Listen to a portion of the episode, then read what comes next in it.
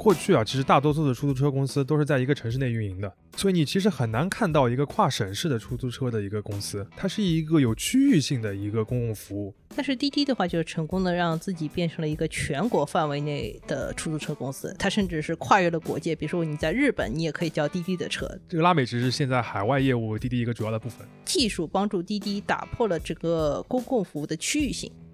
出租车在绝大多数城市的话，都被视作是公共交通的一部分，所以它天生就跟整个城市的治理很有关系。它跟政府和监管的关系非常近。所以说，滴滴这家公司目前遇到的所有监管层面的麻烦，都是跟这种公共服务的属性密切相关的。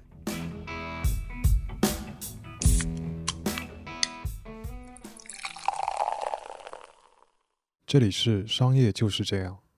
大家好，我是肖文杰，我是许冰清。相信大家最近这个或多或少都看到过这个滴滴的这个新闻，对吧？就是它在赴美上市之后遭遇了这个我们叫网络安全审查，然后后面还有一系列的事情。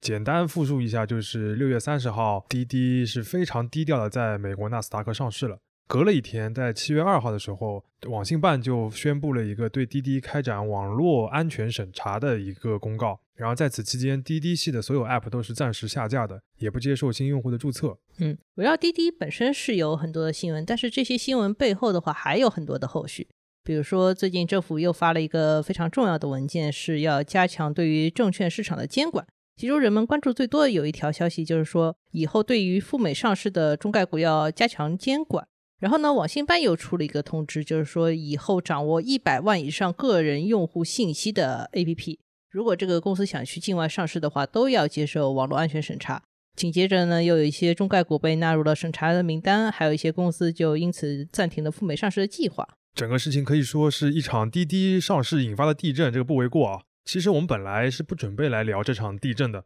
因为这个事件本身涉及的那几个核心的问题啊，比如说网络安全审查也好，中概股赴美上市的风险也好，这个都是非常专业的事情，而且有很多信息是不公开的。在这些问题上面，我们作为记者也许可以多了解一些信息，但我们感觉就是这些信息的增量不足以帮我们做出一个非常准确的判断，也不值得我们分享给听众朋友们。嗯，不过滴滴这家公司的话，我们还是很想聊的。因为我们发现的话，很多评论是在借着滴滴的这个事情，在信息还很模糊的情况下，就把很多问题混淆在一起说。有的人说是把网络安全审查和个人的用户信息保护混在一起来说；有的人是把滴滴四五年前跟官方媒体合作的一个数据新闻拿出来说，是说滴滴是在监控政府机构的；还有人说滴滴垄断啊、大资本压榨司机，这些都是很常见的一些说法了。我们也不准备一条条去吐槽这些评论啊，我们还是做我们比较习惯做的事情，就是梳理一下滴滴到底是一家怎样的公司。这个其实是一件可以做到的事情，因为它现在有公开的招股书，从中可以看到它现在面临的挑战，还有它接下来的潜力到底在哪里。我们可以在一个商业的框架下面来观察一下它所面临的这个监管的风险到底是什么。首先，我们先来看一下，就是滴滴目前靠什么赚钱。在招股书里面，滴滴把它的业务笼统的分了三个部分。分别叫中国出行业务、海外出行业务和其他创新业务。哎，说实话，这也太笼统了吧？我们姑且就按照它这个笼统的这个分类来啊。如果从营收的角度来看，滴滴百分之九十以上的营收都是靠它第一部分就是中国出行业务来提供的，在利润上面就更依赖中国出行这一部分了。滴滴二零一九年和二零二零年都实现了经调整的这个利润转正，就是它可以理解为算是赚钱了。但是这部分的赚钱完全是靠着中国出行业务的利润率上升来实现的。实际上，海外的业务还有刚讲到的其他创新业务都是亏钱的。我们都是中国人呢，我们就看所谓的这个中国出行业务这个部分吧。中国出行业务这个里面有五分之一的话被分叫其他出行业务。我们先说这个不太重要的，比如说像代驾、共享单车、共享电瓶车之类的，这个都是其他出行业务。剩下的五分之四的话，就是滴滴营收的一个主力贡献军，就是我们在滴滴出行这个 APP 上经常用到的，比如说拼车、快车、优享、专车。这些服务的话，我们现在给他们一个统一的说法，我们后面就不拆开来说，就是网约车。在整个行业里面的话，滴滴的网约车服务的话是处在一个绝对的领先地位的，它在全国的市场占有率的话，始终是在百分之九十以上的。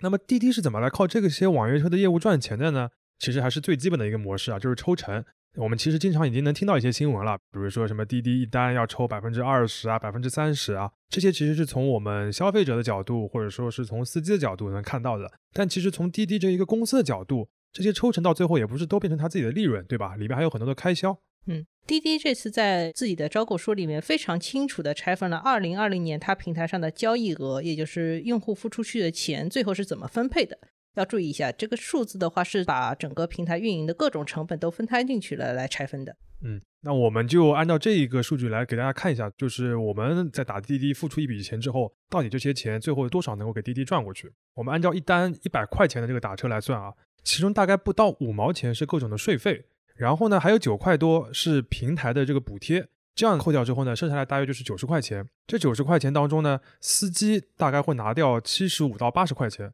这是一个区间啊，因为根据不同的订单的类型，这个数字还是有不少的差别的。我们接下来也会提到这一点。扣掉这些之后，剩下来大概是十块钱左右。这其中呢，还要扣掉七块钱左右，是各种各样的运营成本，比如说滴滴的人力啊，然后它这个很多的设备啊，包括它后台要维护这个系统啊等等的。最后剩下两三块钱是滴滴的净利润。也就是说，滴滴在二零二零年之前做的都是一个净利润在百分之三左右的一个生意。嗯，听上去不是很乐观。这个我们谈的是利润的层面。然后从规模的层面的话，我们前面已经提到，就是滴滴在整个网约车市场的话，它是占百分之九十以上的一个统治地位。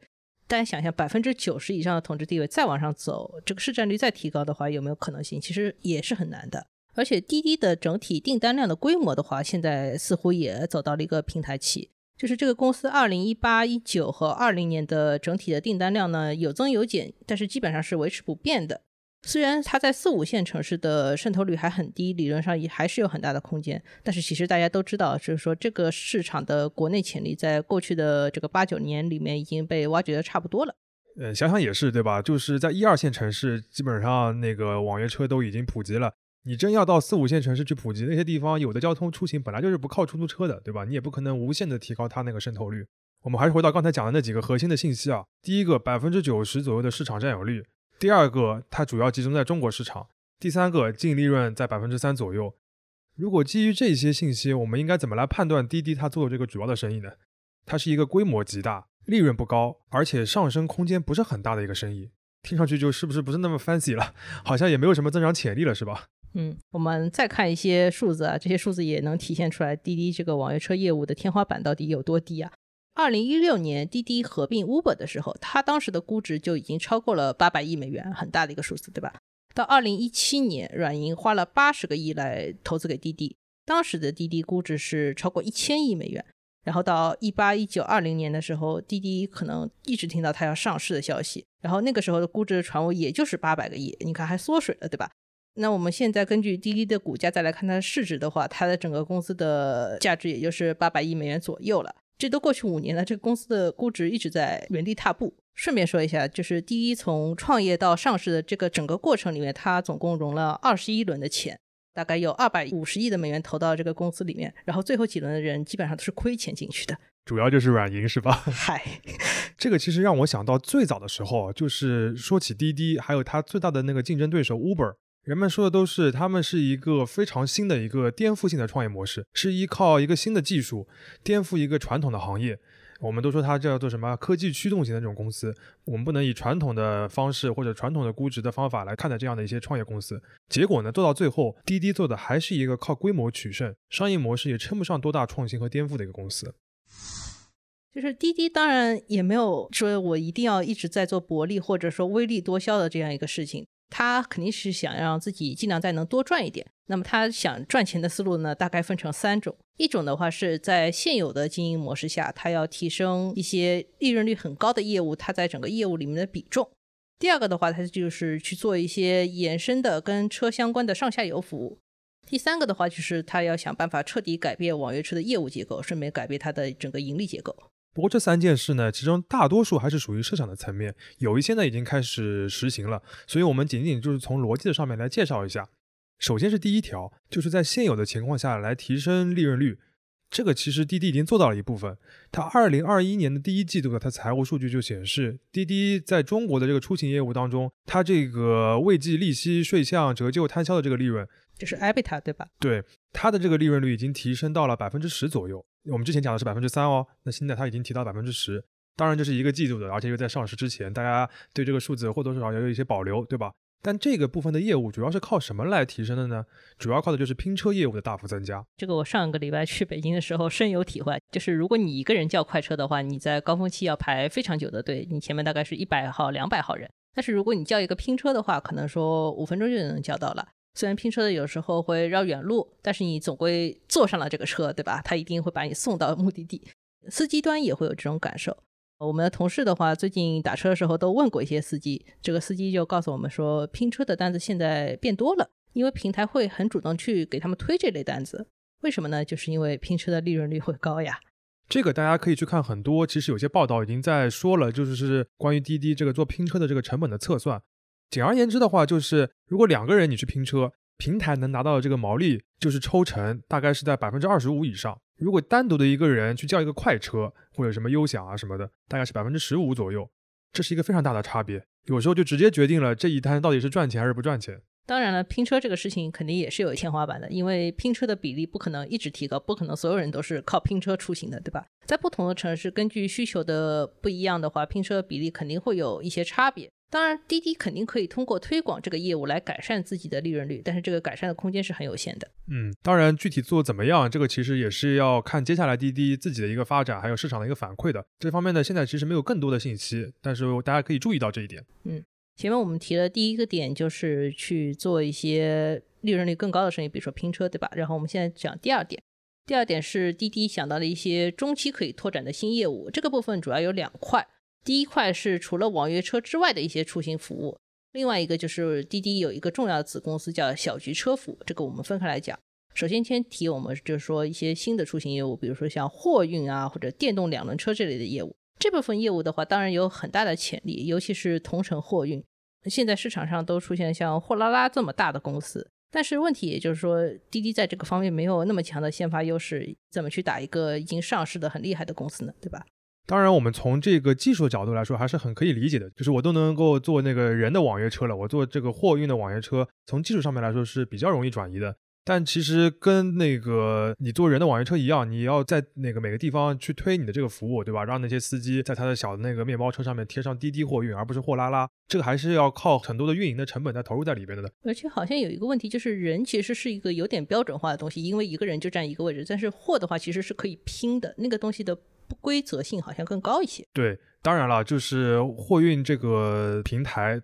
是一门有潜力的生意，但它也有一定的天花板，对吧？你这个同城里面要运的货还是保持在一个水平的，那跟这个网约车的这个市场规模还是差一个数量级。然后就是我们前面提到滴滴那个很重要的子公司叫小桔车服，这个部分的想象空间也很大。小桔车服做一些什么事情呢？比如说它可以帮你的汽车做保养、加油、充电，然后还有一些金融的服务。这些很多业务都是原来利润率很高的一些东西，包括一些租赁啊、置换或者库存之类的供应链的金融。对于滴滴来说，这是一个很现成可以做的事情。它可以直接跟自己合作的那些车队，然后把这个金融产品推给他们。这个部分的话，跟司机的相关度也很高。滴滴靠推这些车的服务的话，就可以更好的抓住司机这个群体了。比如说加油、加电。这些业务的话，对于滴滴来说，可能现阶段都是亏钱的，但是能够增加滴滴这个产品的使用频率，司机每天可以多打开几次，对吧？现在的话，小桔家电这个业务，它已经成了全国最大的充电桩网络啊，不是特斯拉，好厉害。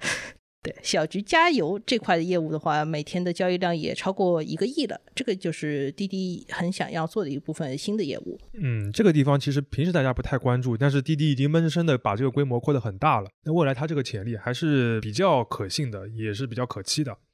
最后一个部分的话，是一个非常长期的一个事情，就是我们前面提到，就是滴滴有没有可能彻底改变网约车这个事情的成本结构？这个里面就是有两件事情。第一件事情就是，比如说，可不可以通过生产专门的电动车来做？第二个部分就是靠自动驾驶能不能有什么改变？专门的电动车的话，滴滴已经实践过了，它跟比亚迪合作生产了一辆专供网约车的产品，叫 D 一。不知道大家有没有在一些，比如说部分的市场看到过？它是一个绿色的，有点像面包车一样的车，虽然看上去很廉价，但是还配了一个电动横拉门，还挺有意思的。它是电动的横拉门吗？我都记得好像是手动的。没有，是电动的。我们亲眼看到有个人就是从机场出来，然后有一个门嘟就打开了。OK，那这一个电动车的核心价值呢，就是大幅的降低这个网约车的成本。啊，它这个车我们也了解过，说实话，这个成本是很低的，但是它能够满足网约车的一些特定的需求。你自己开车是不会去买的，但是你乘这个车的话，体验还可以。所以不管是买车的成本还是运营的成本，对于滴滴这个运营方来说，它都可以大幅的下降。这个既能降低司机的日常的开销，很多滴滴的司机他是每天要付这个车的租金的。另一方面呢，也让滴滴有了提高这个分成的一个空间。当然，这一部分的改变其实是有限的，它更重要的是为后面一个事情来铺垫，也就是自动驾驶。自动驾驶的话，就是回到我们前面算那个账啊，就是网约车里面一百块钱的单子的话，八十块钱是给司机的钱。如果把司机去掉呢，那么网约车的利润率可能就不是百分之三了，就是变成百分之三十甚至更高了。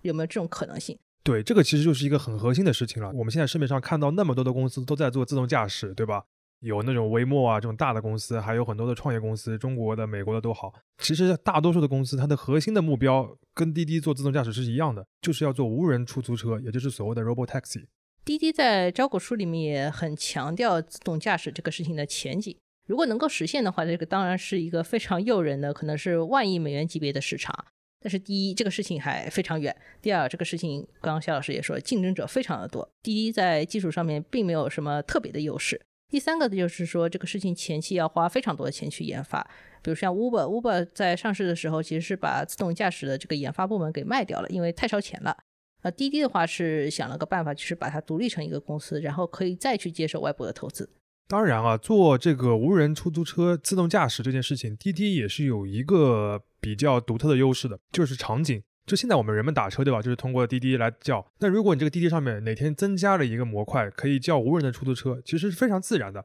有的时候甚至不需要增加个模块，你只是管叫就可以了。对于消费者端来说，我就不用去专门注册一个新的应用，去认识一个新的品牌，我就可以体验到这样的一个服务。那对滴滴来说，它在后台的运营也完全有能力去融合有司机的出租车和无人的出租车这样一个混合的车队。这个事情呢，其实滴滴也已经给一些人来尝试过了。像我就在去年的时候，在上海的嘉定试乘过滴滴的一个测试的无人出租车。当然，它那个是一个非常初级的阶段啊，就是车首先是一个改装的，后面改装的车，你在头顶上还能看到那个 Valentine 那个很大的那个花盆的那个激光雷达。其次，它那个路线都是给你规定好的，出发点和终点都是规定好的。而且这个驾驶座上呢，也不是真的无人，还有一个安全员，甚至副驾驶上面还有一个讲解员。其实这个人工比一般的车还要多一点，对吧？不过你可以看到那个优势，就是我在乘这辆车的时候，这个下单我是在自己滴滴的 app 上就可以实现的。这不是一个测试版的事情，是吧？就是你真的打开你的滴滴就可以做的事情。对，那还是蛮有前景的一个感觉。当然了，还是那句话，就是说自动驾驶是一个任重道远的事情，最终能不能做成，是不是由滴滴来主导这个市场都说不定，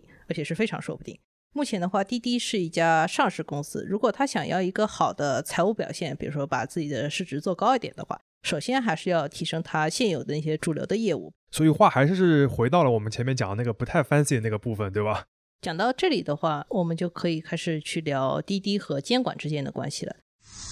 其实我们还是来跳出来先看一下网约车这个行业本身，我们就可以理解说为什么滴滴现在会面临这么多监管的风险。回溯一下历史啊，Uber 是二零零九年创立的，滴滴呢是二零一二年开始推出服务的。以他们为代表，这些打车的应用，他们从最开始到现在打的旗号都是一致的，就是所谓的共享出行。滴滴以及其他的打车软件，它们的核心功能呢，其实就是基于地图定位和移动互联网来自动的匹配打车的订单。这个目的就是可以提升整个叫车的效率，减少浪费。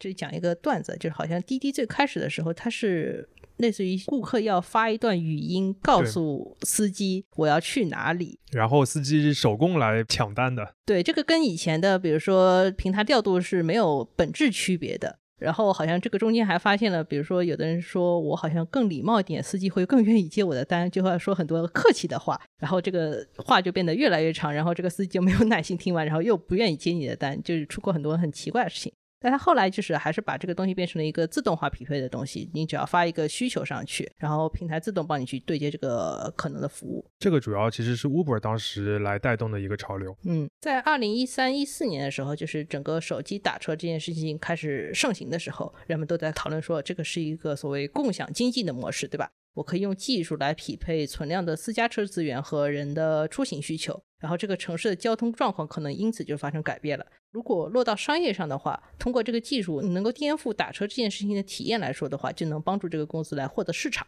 但这个美好的这个图景啊，主要是基于一个基本的条件，就是打车出行的这个供给侧这个方面是能够自由的来供给的。也就是说，如果所有路上的开的这些私家车，不管是不是营运车辆，都可以接单的话，那有可能可以实现他设想当中那种非常自由的，然后能够减少浪费的、提高效率的那种出行的方式。不知道大家还记不记得，就是手机打车刚开始兴起的时候，就有很多的私家车跑到路上去开滴滴或者开。Uber、易道之类，易道好像是一个非常古老的一个名字。哎，对，那个时候的话，这些 APP 做的事情的话，确实是有这个共享的味道的。但是很快啊，中国的大多数城市，其实不单单是中国了，就是全球的大多数城市的管理者都开始严格的限制滴滴啊或者 Uber 这些平台上面的车和人的这个资质，就是不允许你随便一个私家车都来开，你必须要像出租车一样要有资质。这其实是一个非常重要的事情。有这样一个监管的原因。第一个当然是原来的出租车公司、出租车行业，对吧？他们跳出来反对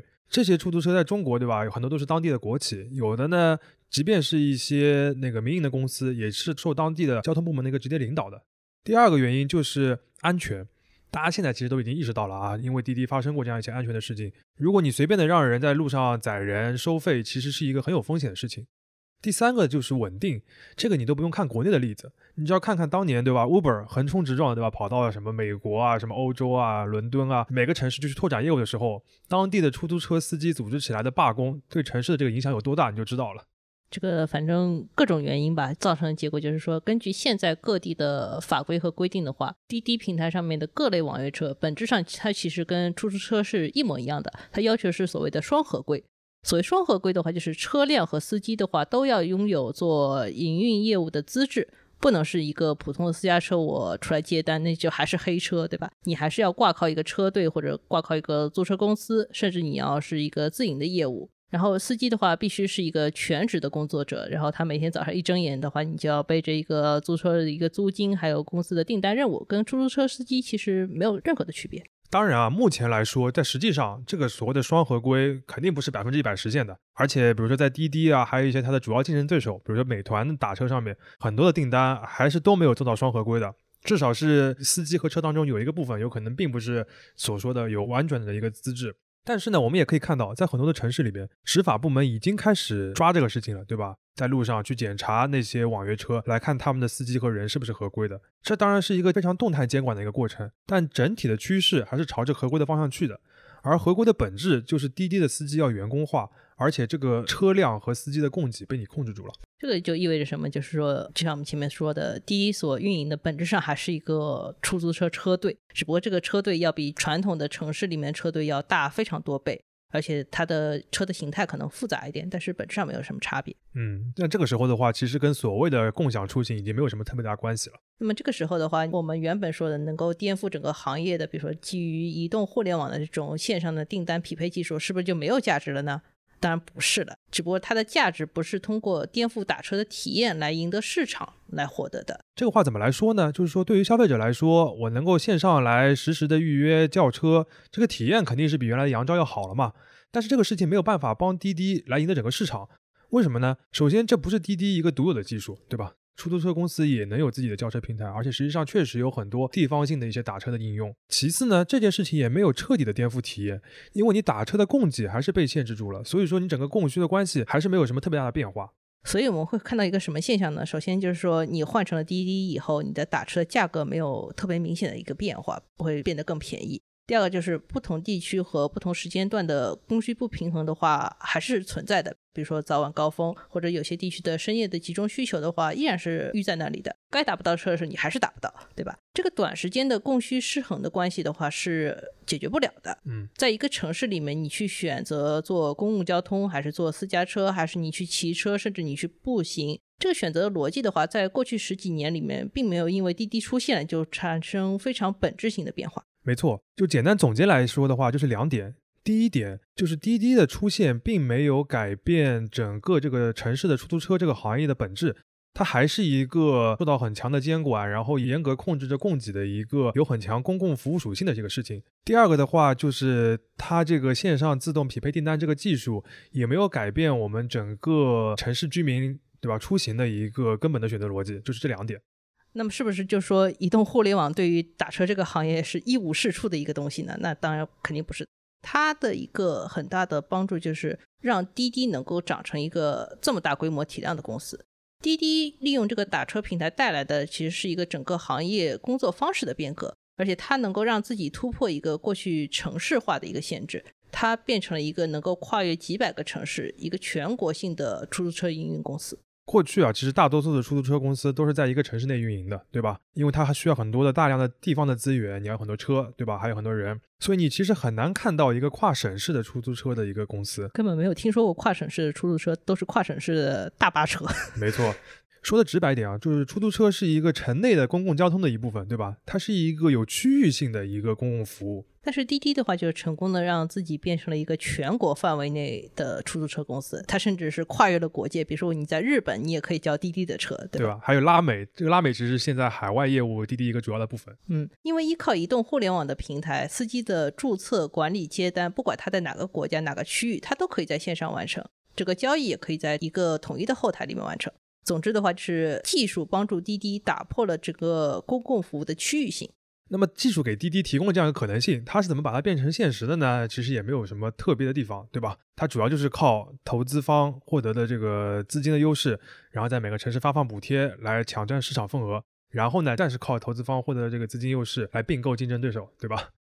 如果大家还记得的话，就是二零一六年的话，滴滴收购了 Uber 中国的业务。其实，在那个时候，它在中国的整个网约车平台里面的市场占有率就是在百分之九十以上了，相当于之后这个市场没有什么大的变化了。然后更早之前的话，滴滴为了扩大自己的市场占有率的话，它是靠收购竞争对手快滴打车来实现的。那时候滴滴滴还不是三点水的滴，还是一个口字旁的滴。哎呀，这样听上去好像我这个滴滴的生意被我们说的更加不 fancy 了。当然也不是这么说啊，就是我们不是说滴滴现在能够实现的这样一个成就，它没有什么了不起的地方，当然还是很厉害的。因为你能够现在实现这么大一个规模，而且还能够持续的运营它，对吧？保证稳定，每天做个几千万单的这个生意，其实还是很难的嘛。这个方面，滴滴作为公司来说，还是有很多值得学习的地方。但是我们前面提到的这个公共属性的判断的话，其实还是很重要的一个事情。因为我们前面提到，就是出租车在绝大多数城市的话，都被视作是公共交通的一部分，所以它天生就跟整个城市的治理很有关系，它跟政府和监管的关系非常近。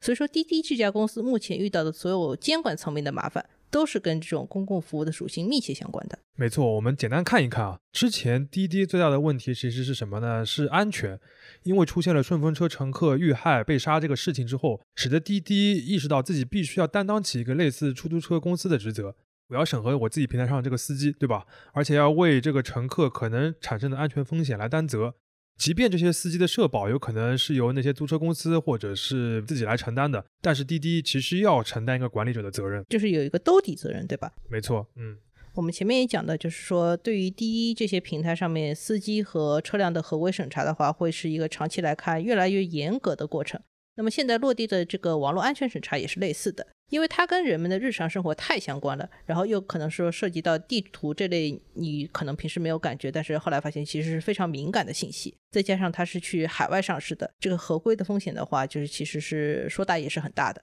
其实除此以外，滴滴还有一个之前被提及，但现在还没有非常明确说法的一个监管上的风险，就是垄断。这个事情其实在当初滴滴收购 Uber 的时候就有很多的讨论，但当时反垄断的部门的态度其实是放心。我记得还有一个理由，就是说那个时候从出租车整个这个服务的角度来看，滴滴和 Uber 上面的平台的加在一起还没有别的出租车原有的那个老出租车多，所以他们不算垄断。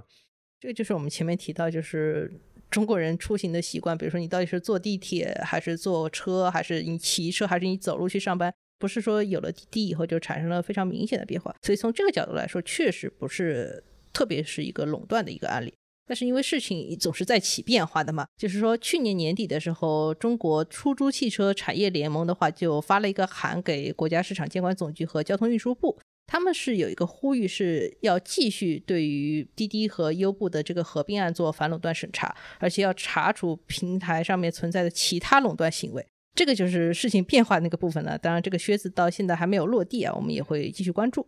当然，这个又涉及到非常复杂的垄断的界定的这样一些具体的问题，而且有很多历史的因素。其实这个部分我们来讨论滴滴的监管风险，我们想最后说明的就是，我们并不是说被监管了就是你这个大公司不好或者很坏，也不是说你被监管了就是你自己吃亏了。这是一个客观存在的一个风险，一个事实，是和它这个生意本质是相关的，清楚这一点就可以了。至于说具体这个监管的具体操作是怎么样的，以及它的合理性是怎么样的，这个其实是需要很多具体的信息我们才能做判断的。这边我们是不做任何的讨论。我们前面讲了太多的东西了，我们所以最后要再总结一下。首先，目前滴滴的现状，它是一个，你可以把它视作是一个全国性的出租车营运商，它做的是一个规模很大很大，但是利润率很薄很薄的生意。其次的话是滴滴这门生意有很多的风险，它是天生和公共服务绑定的，所以它天生有大量的监管和合规上面的风险。最后就是说，滴滴也在开拓很多未来的业务，来试图改变它现在的商业模式和盈利状况。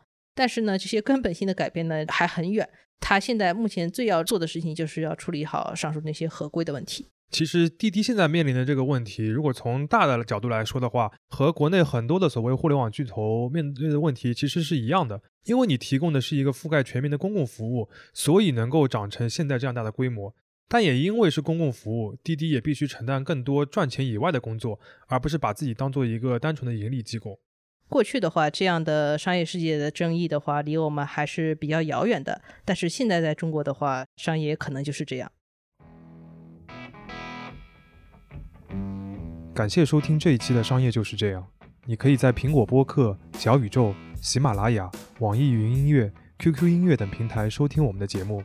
微信公众号“第一财经 eMagazine” 也会推送每期节目的内容。如果喜欢我们，欢迎你在苹果播客等平台给我们五星好评。也期待你在公众号或各个平台与我们交流，分享你感兴趣的话题。我们会尽量回复每一条留言。